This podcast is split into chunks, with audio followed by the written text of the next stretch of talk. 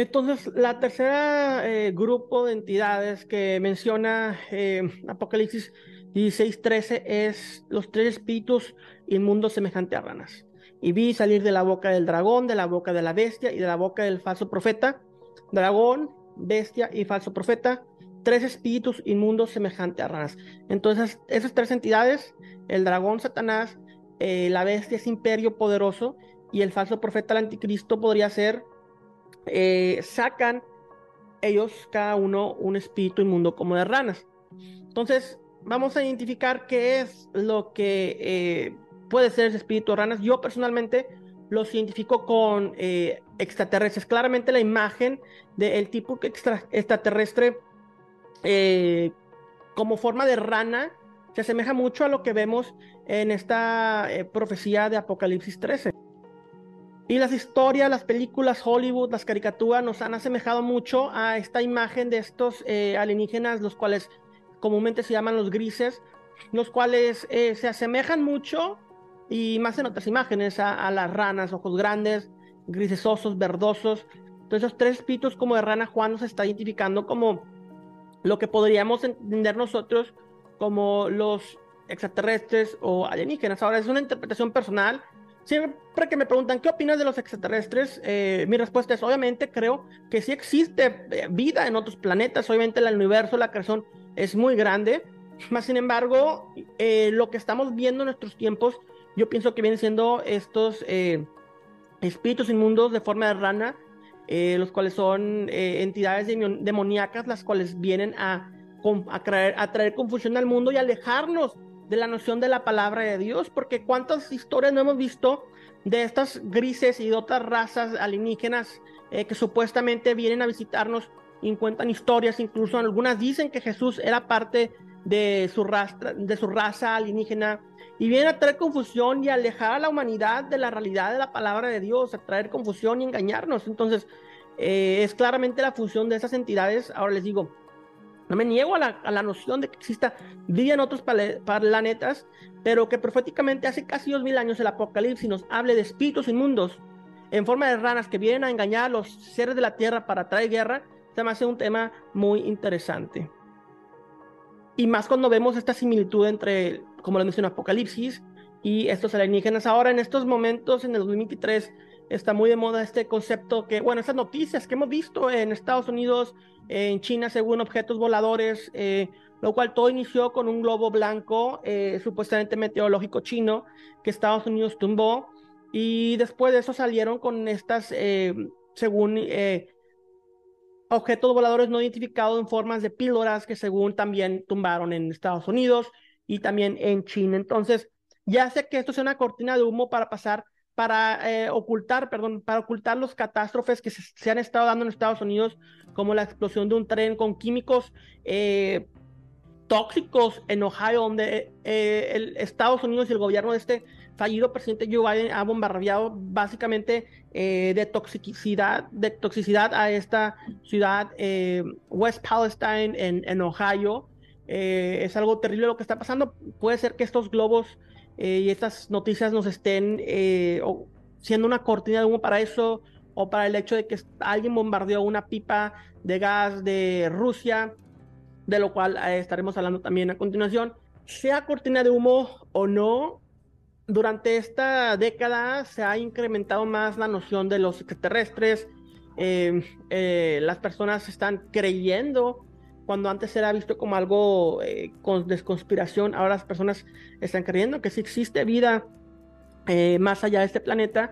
Y como les menciono, incluso las personas, algunas personas ponen su fe en estas entidades, las cuales piensan que vendrán eh, a salvarlos. Entonces ya vemos un papel de anticristo en esas identidades, de un espíritu de anticristo en el cual viene a suplantar lo que es la función del verdadero Mesías. Entonces, eh, el apóstol Juan identificó a estos tres espíritus como espíritus de rana.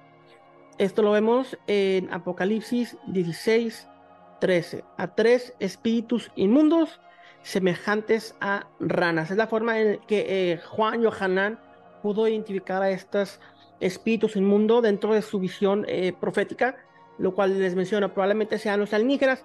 Pero vamos a plasmar eh, a Juan y Apocalipsis eh, bíblicamente y tratar de entender qué es la, la, historia que nos está comentando. Entonces, en el versículo anterior vimos que se secó el río Eufrates, ¿verdad?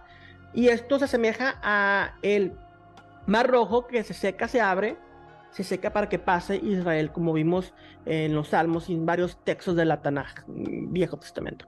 Entonces, ahora ve espíritus como de ranas. Si estamos pensando céntricamente en Israel, en la historia de Israel, que es lo que, que es la forma en la, que, en la que la Biblia funciona, ¿qué es lo que inmediatamente nos lleva? Nos lleva hacia las plagas del Éxodo. ¿Qué es lo que vemos en las plagas del Éxodo? Donde dice en Éxodo 8 del 1 al 15 que el Eterno mandó plagas a los egipcios, plagas a los egipcios de, de ranas, entre otras plagas. Entonces, una de las plagas fue de ranas y es lo que está viendo aquí Juan, unos tres espíritus mundo como de ranas. Ahora recordemos que todas las plagas que mandó, que mandó el Eterno por medio de Moisés son plagas las cuales vienen a mostrarles a Egipto que sus ídolos son falsos ídolos y al momento que Moisés manda esas plagas se demuestra el poder y la autoridad de Dios sobre la creación. La última plaga, la muerte del primogénito, eh, es la muerte de la deidad del faraón, quien era creído que era un dios. Entonces, las plagas vienen a derrotar a los falsos ídolos de las naciones. Y claramente es parte de lo que estamos viendo aquí en el libro de Revelación, Apocalipsis. Entonces, esas, esas, plagas nos, eh, nos llevan hacia el Éxodo. ¿Por qué? Porque encontramos más plagas durante el Apocalipsis. Y cualquier persona que ha leído Éxodo y el Apocalipsis puede conectarlo directamente.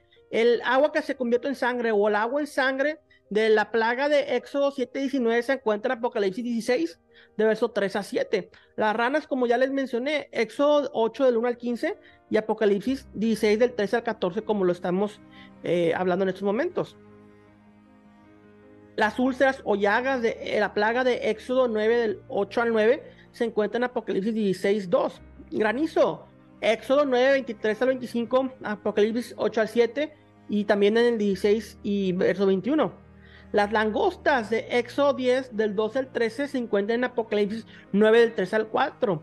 La oscuridad de Éxodo 10 versos 22 al 23 también se encuentra en Apocalipsis 6, 12, 8 del 12 al 13, 16 del 10 al 12. Entonces vemos que esas plagas que también sucedieron en, en Éxodo, en el Egipto, también sucedieron en Apocalipsis porque hay una correlación eh, Apocalipsis es un segundo éxodo y claramente los profetas hablan de un segundo éxodo en el cual Dios eh, sacará de las naciones a su pueblo y será restablecido el reino mesiánico junto con la llegada del santo Mashiach.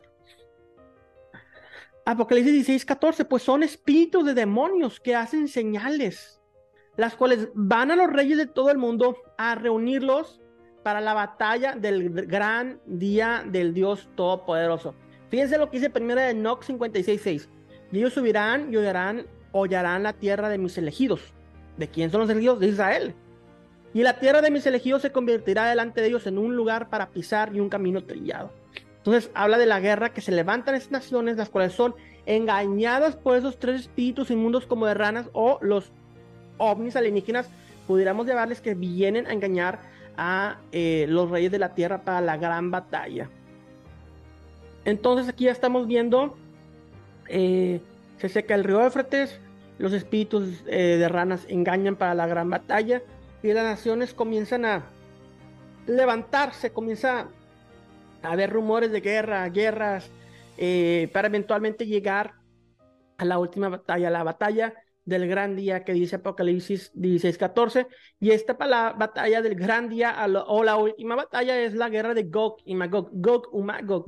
Ezequiel 38, 14 al 23, Joel 3 del 1 al 17, Sefonías 3, 8, Zacarías 12 del 1 al 9, 14, 2 al 3, y los versos 12 al 13 también del capítulo 14 nos hablan de eso, así como primera de Enoch 56 del 5 al 8. Son versos que pueden leer como referencia para ver y instruirse más de esta batalla de Gog y Magog en los últimos tiempos, donde eh, las naciones se vienen a levantar en contra en contra del pueblo escogido, en contra de la nación santa de Israel.